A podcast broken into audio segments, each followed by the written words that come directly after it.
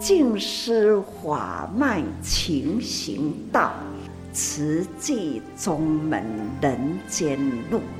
师父已经很正式的立宗，第一代的静师弟子要很精进呐，要做典范呐，立志承担，法入心随，带动善缘。修己度人，爱无量，福无量。欢迎收听《真心看世界》。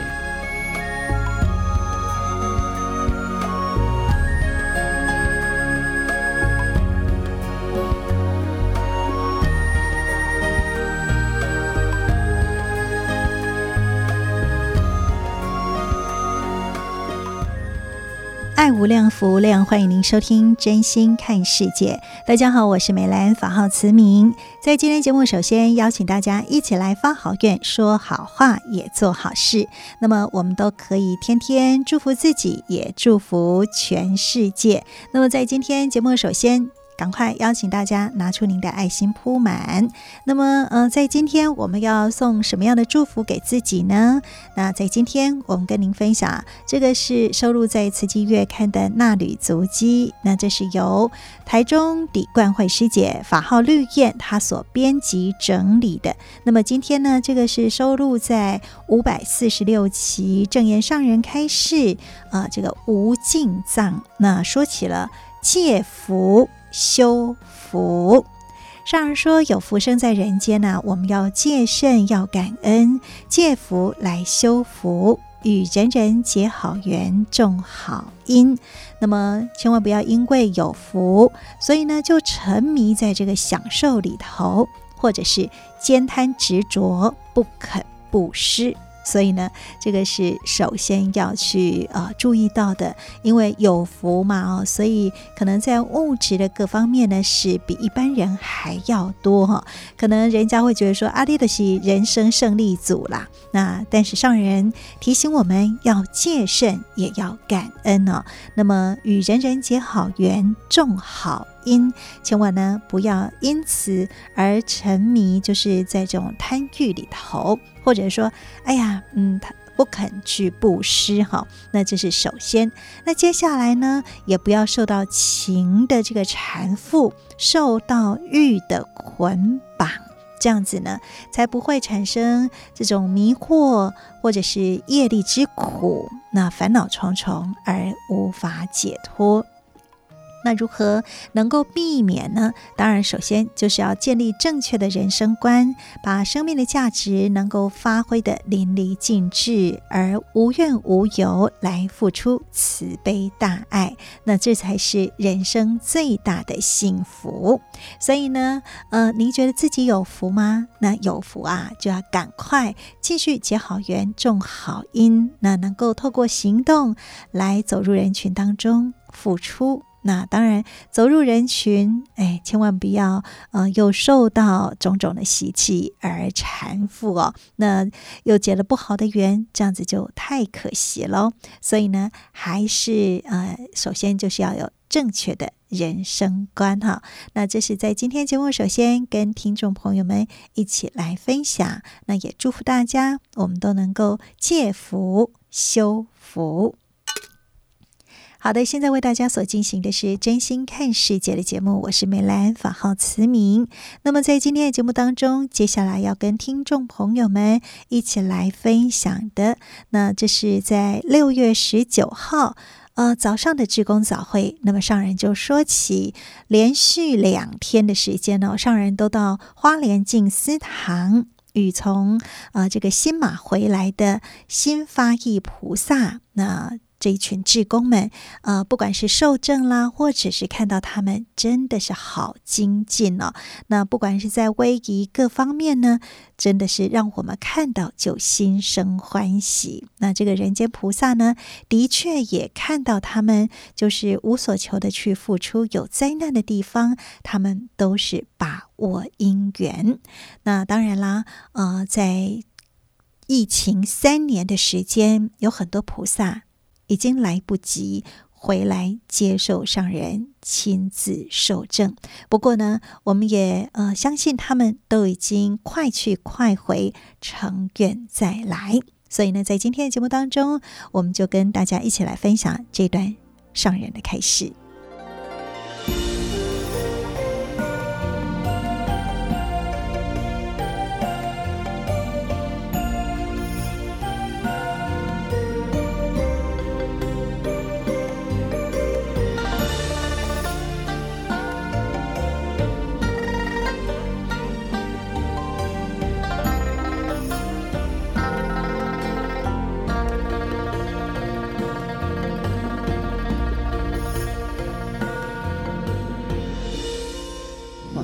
前马慈济人的归来呀，人人呢都是非常的虔诚，而且呢威仪呀，那进出啦行仪很令人心生欢喜，这人间呐、啊。之诚之美啊，这就是人间菩萨，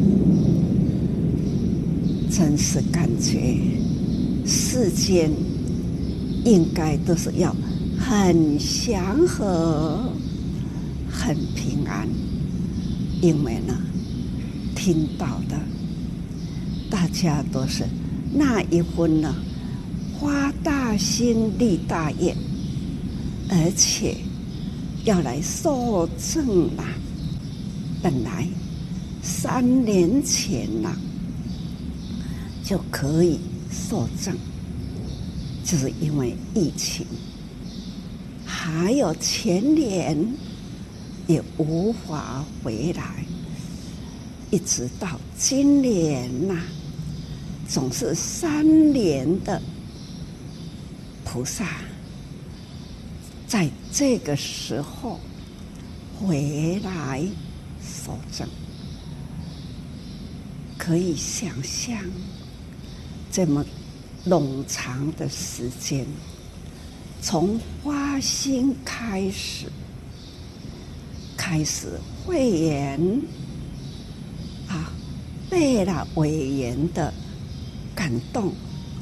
而且慈济呢，在普天下人人共同的爱的能量，为苦难众生付出。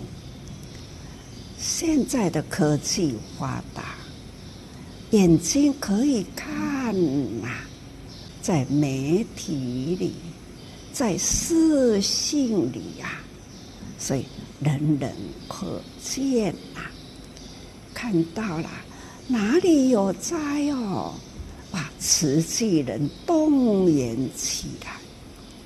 慈济人在任何一个国家，只要呢比较邻近的国家，而且呢我们能踏进去的因缘有。慈济人一定会去啊！当然啦、有的国家呢是缺了缘，一个不知，所以任何一个国家缺了缘呐、我们无法去帮助。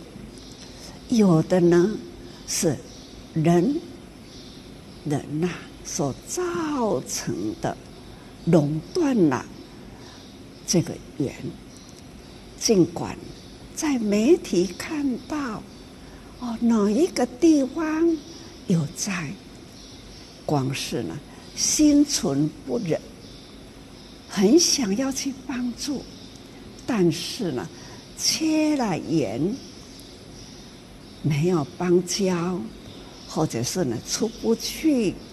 或者是进不入这种等等的因缘，光看着他，总是会感觉好不忍心哦。这都是呢，很无奈啊！常常看到苦难人真苦啊！从出生开始，他们的因缘呐，总是出生在那样贫穷苦难的国家，或者是呢，战争动荡的国家，或者是偏远呢，很无奈的国家，类似这样的国家，这种出生啊，眼睁睁看的画面扑出来了，很无奈，我们走不进去。也没有因缘，没有人，我们要付出，他们没有因缘接，可以呢，在那样苦难的地方去付出，等等啊，这都是缺因缘，也都是呢无奈错过，这也都是因缘之内。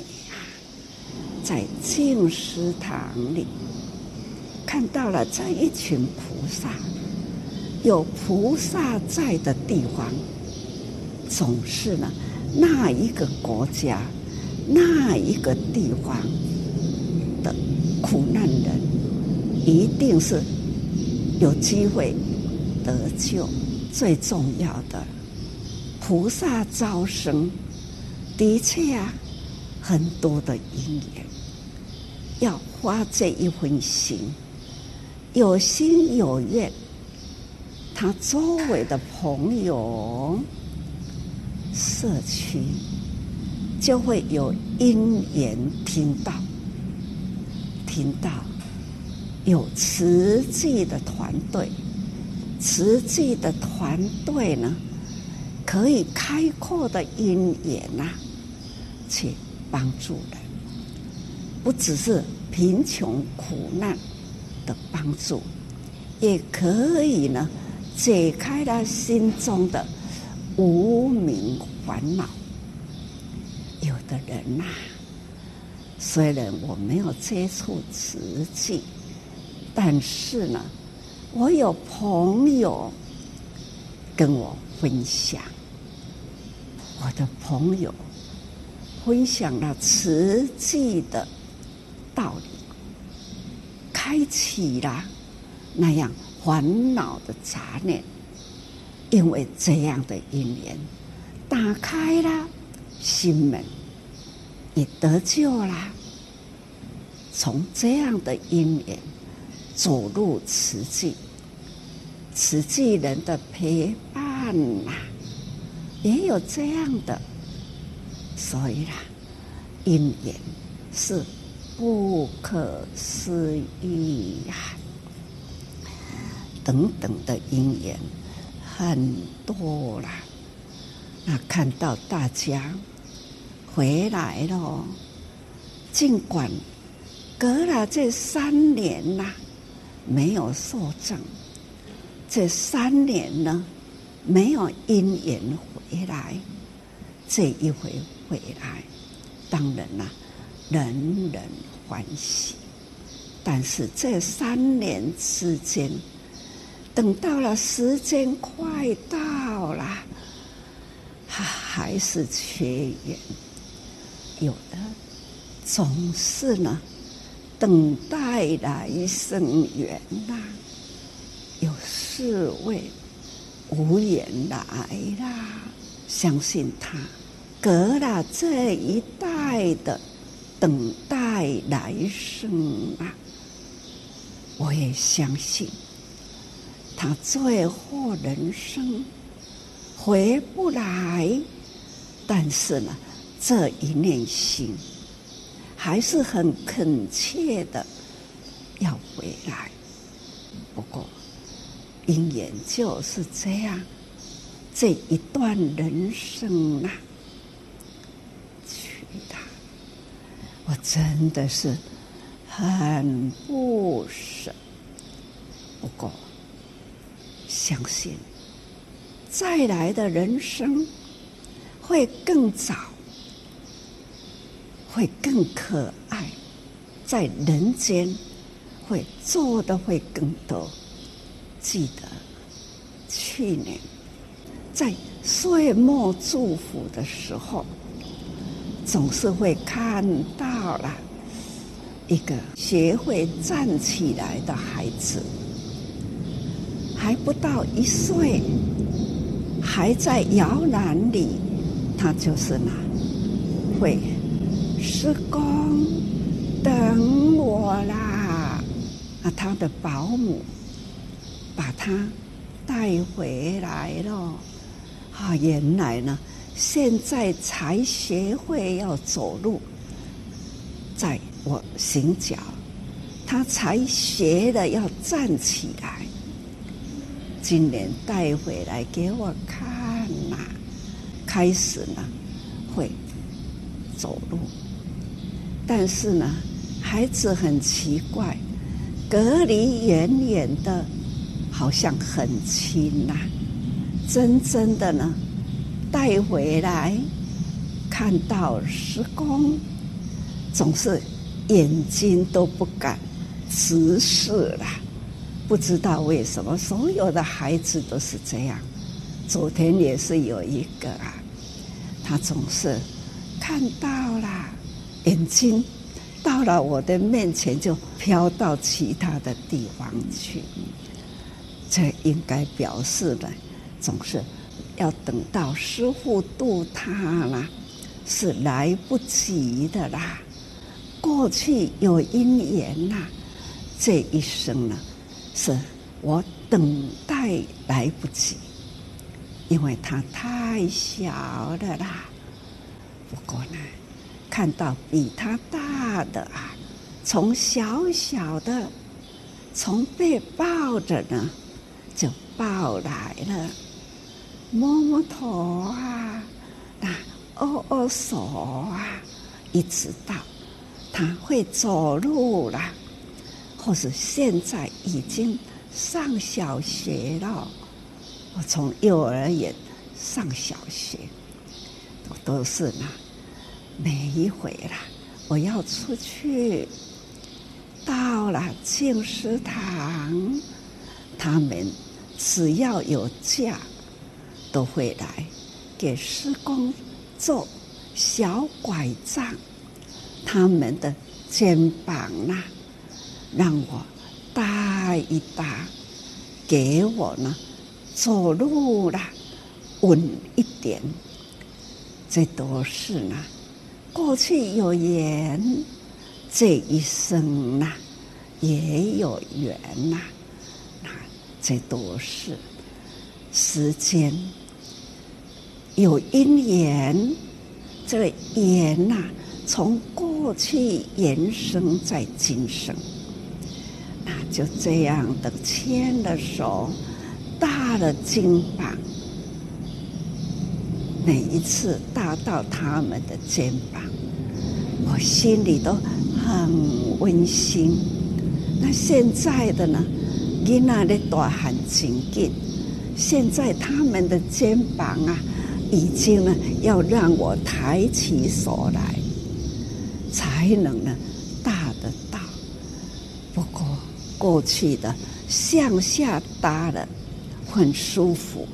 现在呢，举高大了，那手会酸呐。可见呐，孩子越长大，距离啦会越远一点。总是人生啊，要靠因缘。其实慢慢呐。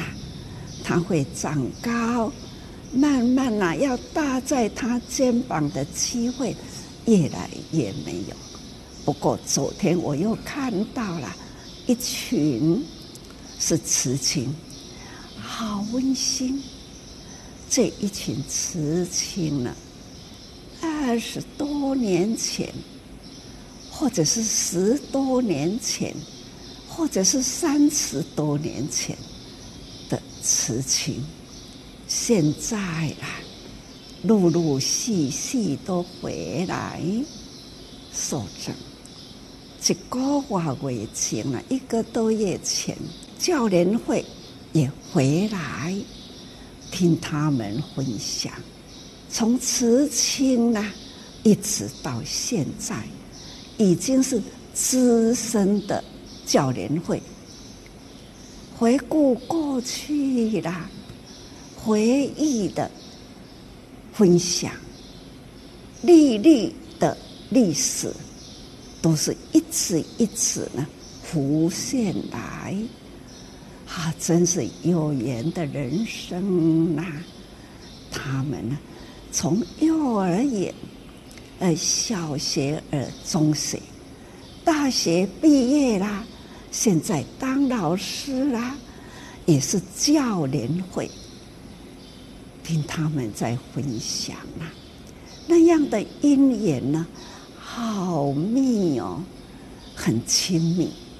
还有呢，慈亲呐，也在分享的。幼儿园时，师公摸摸头，一次呢，因缘不断。都是在慈济里，父母亲、阿嬷都是慈济人，一家都是慈济人，都很温馨。现在呢，都是慈亲的啦，要等待慈亲呢毕业。现在听他们的花心立愿，这呢？也是很稳定。虽然呐、将来他们要受证，委员也许呢，我不在了。不过他们的道心很坚固，昨天就已经见证了。他从幼儿园、小学慈亲完整的过程，现在已经来。给我受委员慈诚对的证，所以说来时间呐、只要好好的把握，一年好好的不放弃，总是呢，在慈济的这一份慧命之缘，会一直延续下去，慈济大。是人间的菩萨道，人间的菩萨道呢，是代代相传。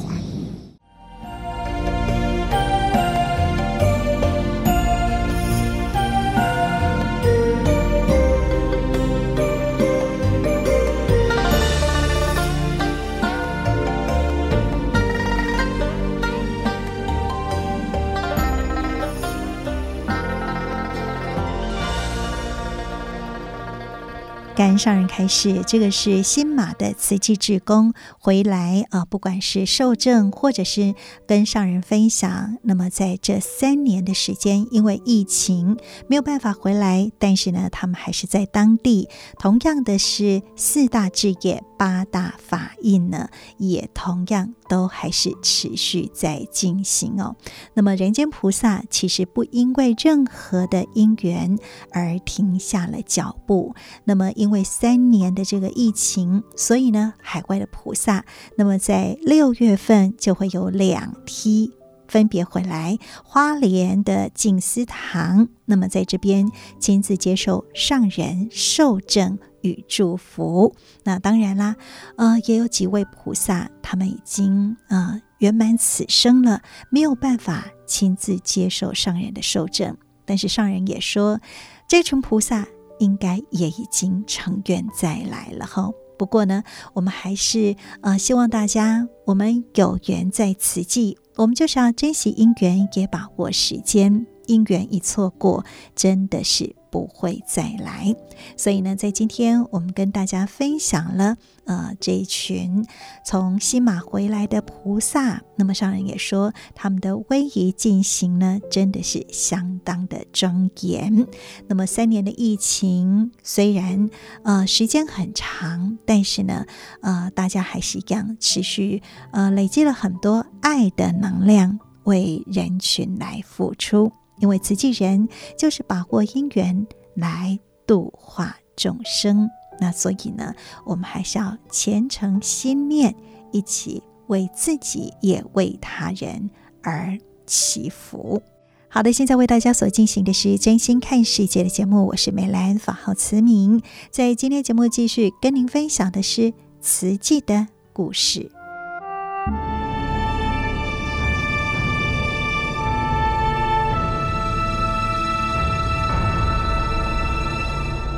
慈济的故事，信愿行的实践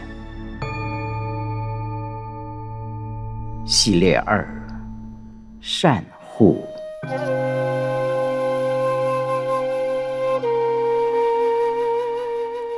静思三部曲，克难慈善，一九六六年始，请翻开两百二十一页，首次佛七法会。有了自家道场，法师随即举办了首次的佛七法会。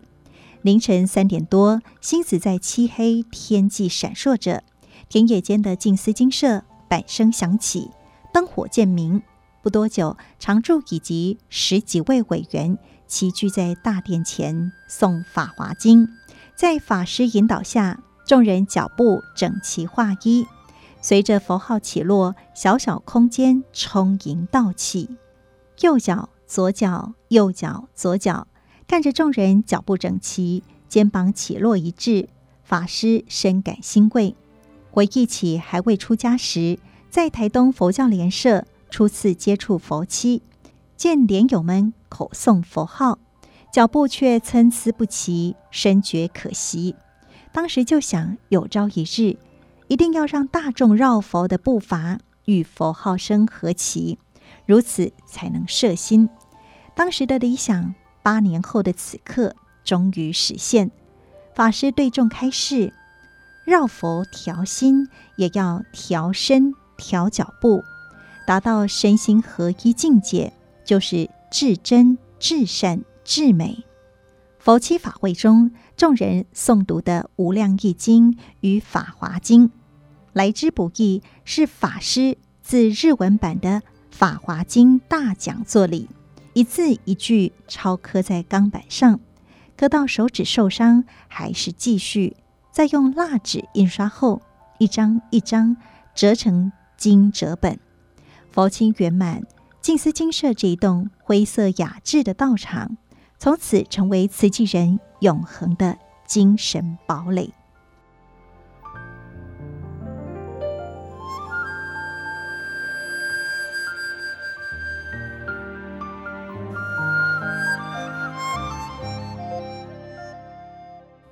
师父的坚持，口述林惠美，法号静莹。大概在我十几岁的时候，母亲就参加功德会，静音、陈阿玉师姐定期到家里来收善款。母亲从一个月捐五元、十元，一直增加到五十元。高中毕业后，我考上台湾银行，一个月薪水九百多元，都交给母亲，她再拿一些给我当零用钱。我知道农场师傅专门在救济艰苦人，因此每个月拿一点零用钱，请静音师姐帮我用父母的名义捐出来，希望回向给他们身体健康。有一天，静音师姐说要带我去静思精舍礼佛，我们在旧火车站旁边搭花莲客运，坐到苏花公路旁下车，沿着长满尖芒花的小路一直往前走。转弯后，看到一个小凉亭，有个纤瘦的身影坐在那里。静音师姐带着我上前顶礼，原来那就是师父。顶礼后，我抬起头看师父，很瘦很瘦，脸色很差，显然非常劳累，而且营养不良。我心里很难过，一直流眼泪。从那天开始，我休假就到精舍帮忙做婴儿尿布、做蜡烛。精舍很小，只有大殿，旁边有个小小的厨房，生活非常的困难。常住师父们都在做手工。那时做婴儿尿布，师傅也亲自做，他的手很巧，还教导大家怎么样做才会又快又好。我一心想要帮师傅补身体，想说高丽参最好。有一天，就到中药店买了五百元的高丽参，骑脚踏车送到精舍，没想到师傅不收，我流着泪跪着不起来。师傅说：“我收下来也是拿去给阿公阿嬷照顾护吃，你还是拿回家孝敬父母。”我才知道师父不受供养。台中净奇师姐的先生是我银行同事，我跟他介绍慈济。刚开始他用划拨捐款，后来他调来花莲县政府上班。我们两个常常一起坐车进精舍，看到师父和常住们穿的粗布衣上面都是缝缝补补的痕迹。寒流来时还是那薄薄的一件，我和净奇都很心疼，因为我们两个都在上班，每个月都有薪水可领。就商量到布店买厚的黑色毛料，请蒋师傅帮忙裁制常住僧服。计划好了，领到薪水那一天，我们两个很高兴地去买布送进精舍。那天师傅坐在小客厅的藤椅上，我们顶礼后跟师傅说：“冬天很冷，这匹布要给常住师傅做衣服。”师傅不但不收，还要我们。赶快拿回布店退。他说：“冬令救济很缺钱，你们拿去退，换钱来。贫户比较需要。”我和静琪很伤心，当场掉下眼泪，只好把布扛回去店家退钱。师傅知道我们很难过，还到大殿外面目送我们。为了自力更生，金舍做过的手工非常多。有一阵子种菊花。想说过年前大家会买回家，增加喜气，销路应该不错。但慈师傅种出来的菊花小小朵，卖相不佳，委员们就帮忙推销。我订了几十盆，再到办公室，慈师父问我怎么那么快就卖完了。其实我是自己买下来，跟同事结缘。开始去看贫户，才知道艰苦人。真的很多。有一回寒流来袭，组长静贤师姐带我们去苏澳看个案。男主人靠捕鱼为生，因为太太快要生产了，他想出海多赚一些钱回来给太太坐月子。没想到直到太太生了，还盼不到先生回来。渔夫太太住在海边石壁缝里，我们好不容易才找到。在门外就听到婴儿哇哇哭的声音，我自己也有小孩，听到婴儿哭得那么凄惨，心里很难过。一进去又看到他还有两三个孩子，都很小，天气很冷，却没穿裤子，我忍不住眼泪直流。我们问渔夫太太，婴儿是不是饿了要喝奶呢？她说自己没有奶水，家里也没有奶粉，没有米。我们赶快去买米、买奶粉，也把这一户列为此季的长期照顾户。二十多年前，我做组长时，个案有五六十户，每次出门访视就是一整天，都要带便当。那个时候师兄很少，我跟随着静恒、静音这些资深的师姐们一起，在偏僻的地方，甚至墓园都要去。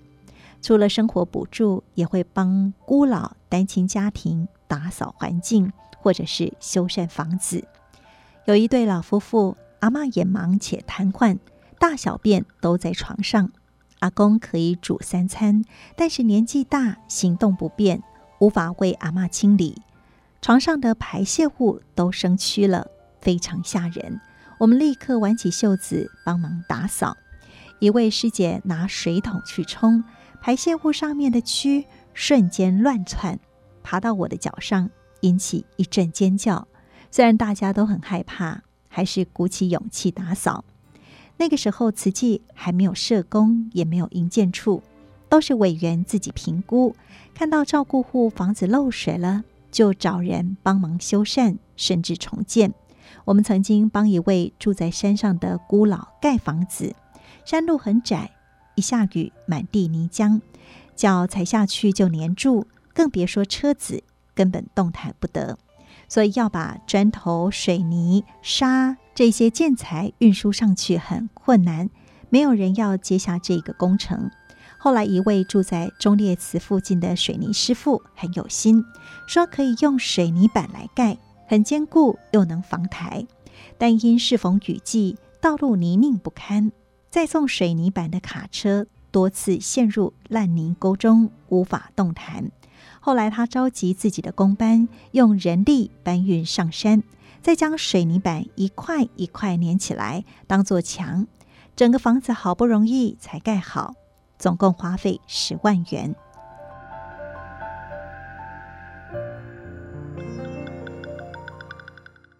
大陆赈灾时，慈济委员全台总动员去募款。记得那时我的脚被烫伤，走路一跛一跛的，还是跟着大家抱着劝募箱一路走到寿丰乡下。有个做小生意的老板听我们说十元不嫌少，一百元不嫌多，随份随利种福田，就拿出五十元要捐。没想到老板娘斥责老板：“无你的代志，搞我的去。”然后打开收银机，拿出一元铜板丢在地上，意思是你们要就去捡。想到《金刚经》，无我相、无人相、无众生相、无寿者相，我们弯腰捡起来说：一元也是造福。感谢老板娘的布施。土耳其大地震时，我们到花莲黄昏市场一家百货超市大门旁。九十度鞠躬向人募款，一位奥基桑对我们破口大骂，说台湾都救不完了，慈济专门救济国外。被骂没关系，但是让他这样造口业，我很难过。于是我心平气和地跟他说：“欧吉桑，你卖生气啦，似乎是要和台湾人种福点，你落地敢有一块，你捐一块就好，帮助别人都是在做好。”他还是连一元都不捐，但也是有人很发心，远远看到我们拿着募款箱，就主动走过来捐，还感谢委员们的辛苦。无论批评还是赞叹，慈济委员仍旧一路坚持下去。我在一九七六年受证委员，跟随师父四十多年来，看到师父面对谩骂批评时的忍辱和定力。很值得我们学习。当年反对大陆赈灾的声浪很大，甚至有人扬言要把精舍烧掉。委员们很难过，很担心。师兄师姐轮流回去精舍站岗，师父还是坚持做对的事。师父教我们做什么工作都要认真做，要做好。我平日要上班，假日要访视。常常写访视资料表到半夜一两点。我没有出国玩过，唯一出国就是去大陆赈灾。有些人捐钱一定要见到师父，见到师父就讲先生、儿子、婆婆怎么样。师父身体不好，无论再怎么累，还是很有耐心的一一开示，从来不曾表示厌烦。所以我遇到再坎坷的事，都会想到师父。就不觉得苦了。道心坚定很重要。当年一起访视的资深委员很多都往生了，现在最重要的就是传承。因此，我接下了访视干事，希望把近思法脉的精神传承下去。感恩走上慈济这条路，让我这一趟人生没有白来，很有价值。二零一零年十一月十六日。邱淑娟采访。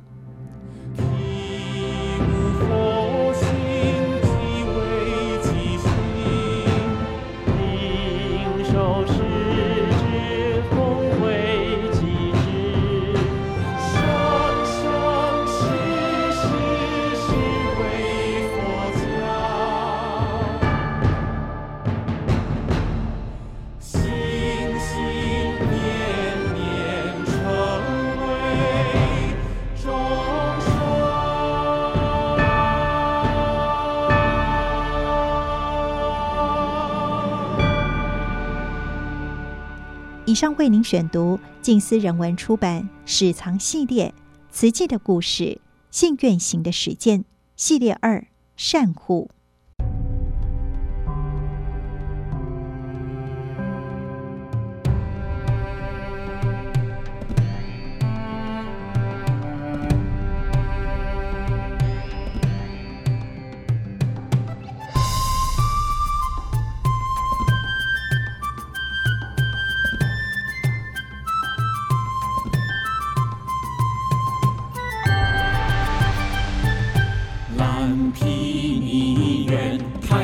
将丹都摔成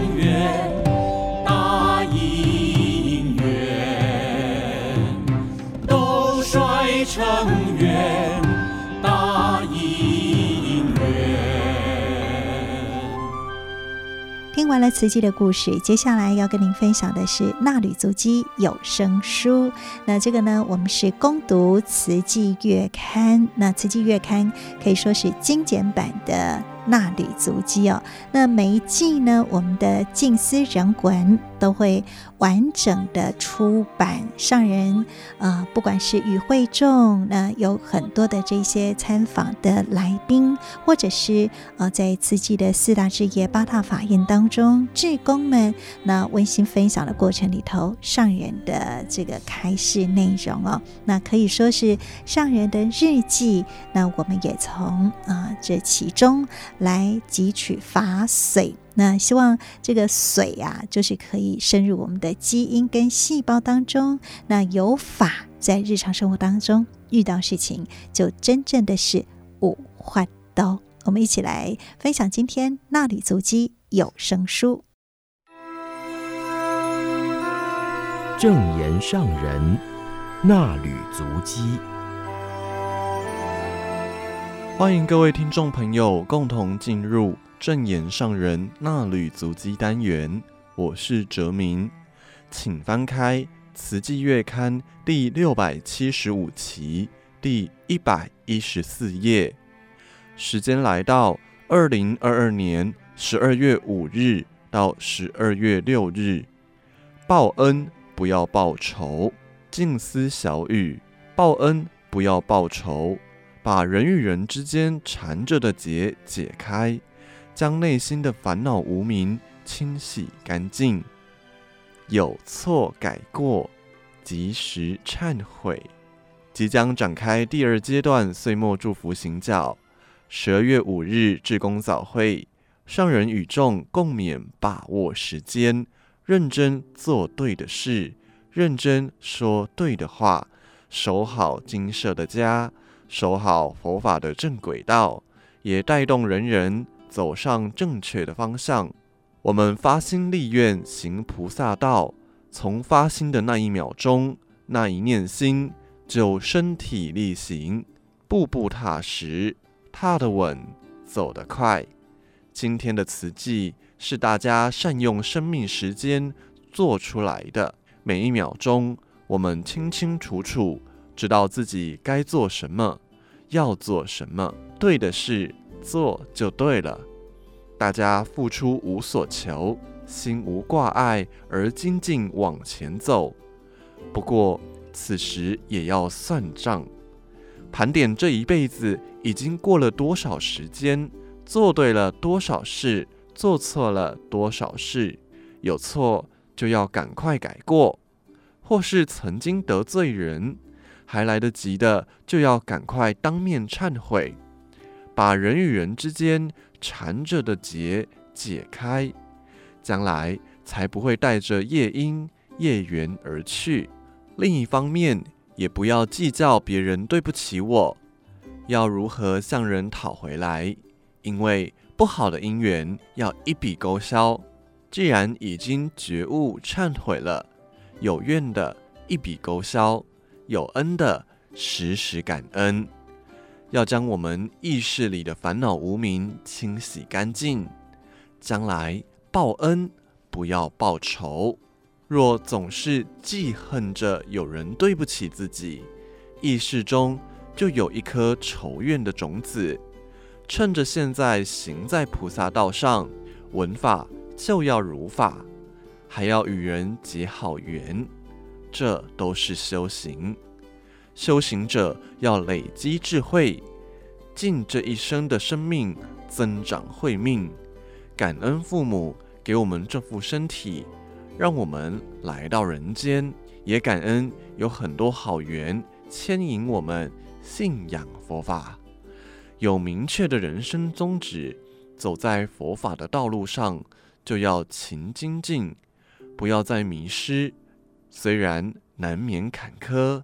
有的时候路不好走，逆境现前，这是过去的因缘所致，要提高警觉，言行要更加谨慎，脚步要踏稳踏好，不要起怨恨，也不要起懈怠心。刚刚听到同仁们计算大爱台人间菩提节目，到十二月二日已经有九千集。上人对众转述此事，并表示看到这个数字也很赞叹自己很有毅力，撑着带病的身体，从年轻直到现在，也可以说这么多话，让全球许多人听到，一起来做慈济事，而且有不少慈济人做事业，同时弘扬志业。听到师父怎么说，他们就用心做到，让大众看见佛法在人间，佛法的人文形象也已经浮现在人间，让自己时时感恩，日日感恩。因为这次行脚会在外跨年，上人也预祝大家新年快乐，要日日快乐，日日精进。真实菩萨，时时精进。来到宜兰罗东，上人于宜兰岁末祝福典礼开示。走进联络处时，看见师兄师姐的文法笔记，一笔一画写得很工整。师父如是说，弟子如是听，并且用心地记录起来。看到弟子文法入心，而且不断传承，是给予师父最大的打气。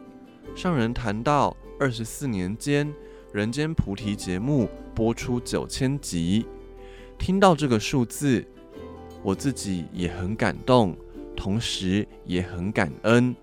我的生命没有空过，能让我与这么多人结好缘，有这么多菩萨汇合起来。一起走入人间行菩萨道，更要感恩慈济人发心立愿，不是只有如是我闻，大家共同一个心愿就是爱。大家也要自我盘点，什么因缘走入慈济？慈济的人事物如何影响我们的生命？结了多少好缘？